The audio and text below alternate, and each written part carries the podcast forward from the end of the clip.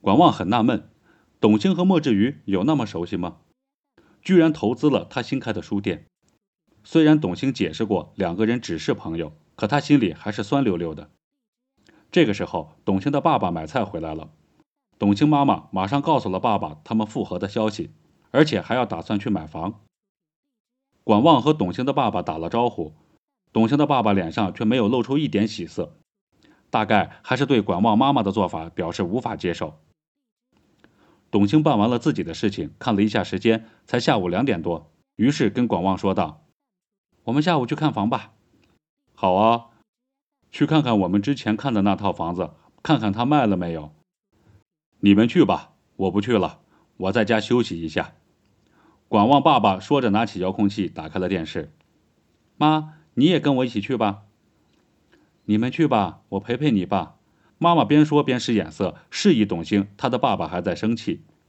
董卿很想去哄哄爸爸，可是他现在在气头上，谁哄也哄不了。于是他和管望两个人准备出门。首付你们自己张罗啊，家里没有钱。还有，别打你妹妹存款的主意，说不定明年她也结婚了。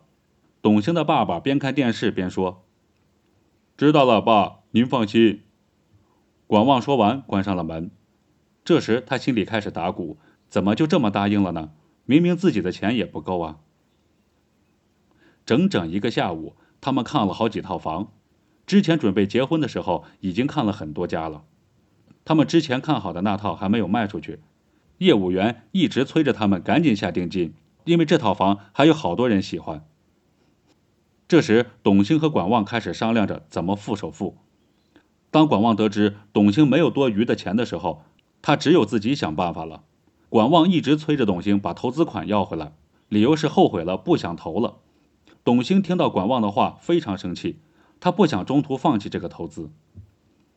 管望回到家，没有跟妈妈说今天的事情，他把自己关进了房间，偷偷的给舅舅打电话，希望舅舅能帮他一下。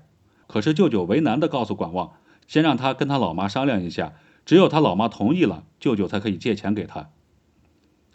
无奈之下，管望只好找朋友求助。可现在的朋友没几个愿意往出借钱的，更别说买房子了。买房的事情就这样拖着没有进展。每次董卿问起来，管望总是搪塞说自己对那套房不是特别满意，还要再多选几家看看。不知怎么的，管望的老妈知道了儿子最近在看房的事儿，于是两个人开始冷战，很少说话。可就在这一天晚上，妈妈还是拿出了一张银行卡递给了管望。我知道你最近在看房子，你舅舅都跟我说了，我也不拦着你。我也知道董卿一开始就不想跟我一起住，我都明白，两代人住在一起矛盾特别多。给，这是你自己的存款，每次你发的工资给我，我都帮你存着呢。不过这么点钱也不够付首付的，剩下的你自己想办法吧。以后你们结了婚，想回来住就回来住。